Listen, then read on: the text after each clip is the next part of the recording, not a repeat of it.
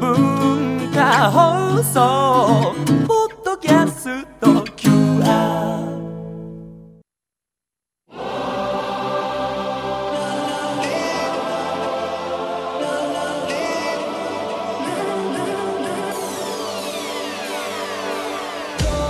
文化放送ニュースマスターズマスターズインタビュー。今週のインタビューはチロルチョコ株式会社の松尾俊彦会長。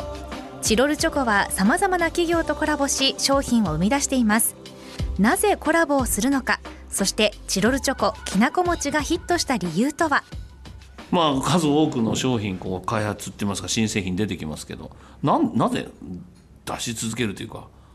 いや依頼が来るんですよ、まあやっぱり依頼？はい、あのいろんなとこからね、だから会社として年間出す商品ってのはそんなに多くなくてせいぜい3品とか4品ぐらいしか。そんなもんですか？ええ。だからチャンネル別にこう、うん。あるいはエリア別に。エリア別に。はい、この間広島カープのあのあありました。ええもう作りましたしね、はい、チロルチョコっ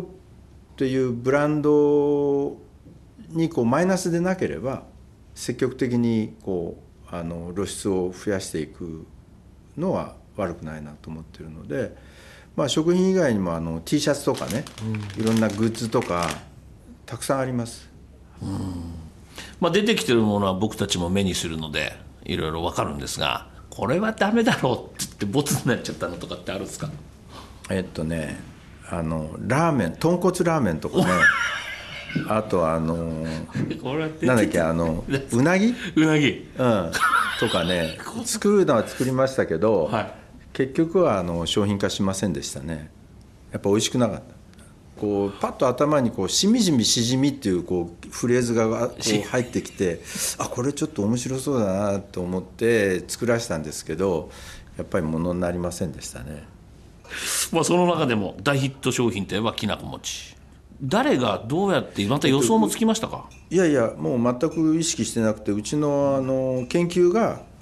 あのバラエティパックっていう倉庫にあるんですけど、はい。これのその詰め合わせのはい。時々中身変えるんですけどね、それのその一品として開発して中に入れてたんですよ、はい。で私はそのそういうのはまああることは分かったんですけど、特に意識はしてないあの商品だったんですね、はい。ただそのセブンイレブンさんのバイヤーが、あのこれを単品売りであの、売んなさいとうちが売ってやるからっていうんで出したところこう非常に大ヒットしたっていう本当にこう偶然っていうか。でもやっぱり10年に一遍ぐらいですよこんな商品が出るのは。そうですか、ロイズさんとのコラボってこれは？あのうちでその賞味1ヶ月のチョコレートに挑戦しようということで、はい。生チョコなんですよね、はい。あのものはできたんですけどちょっとチロルチョコじゃ弱いなと。やっぱりそのなんかもう一発欲しいなと。でその時にやっぱりロイズさんって生チョコで有名なメーカーですから、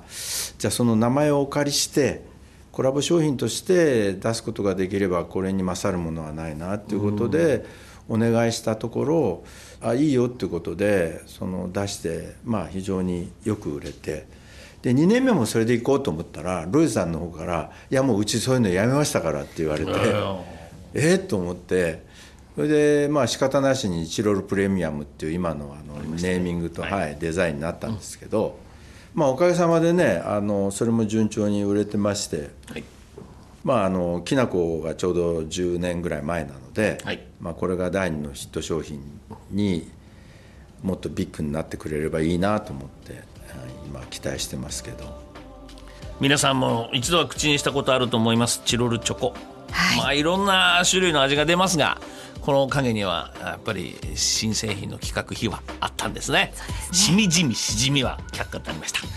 このマスターズインタビューはポッドキャストラジオクラウドでもお聞きいただけます。明日はチロルチョコの開発にずっと携わってきた松尾会長にチロルチョコとは何かという問いにお答えいただいています。ロックな松尾会長の答えとはお楽しみに。文化放送マスターズインタビューでした Yes.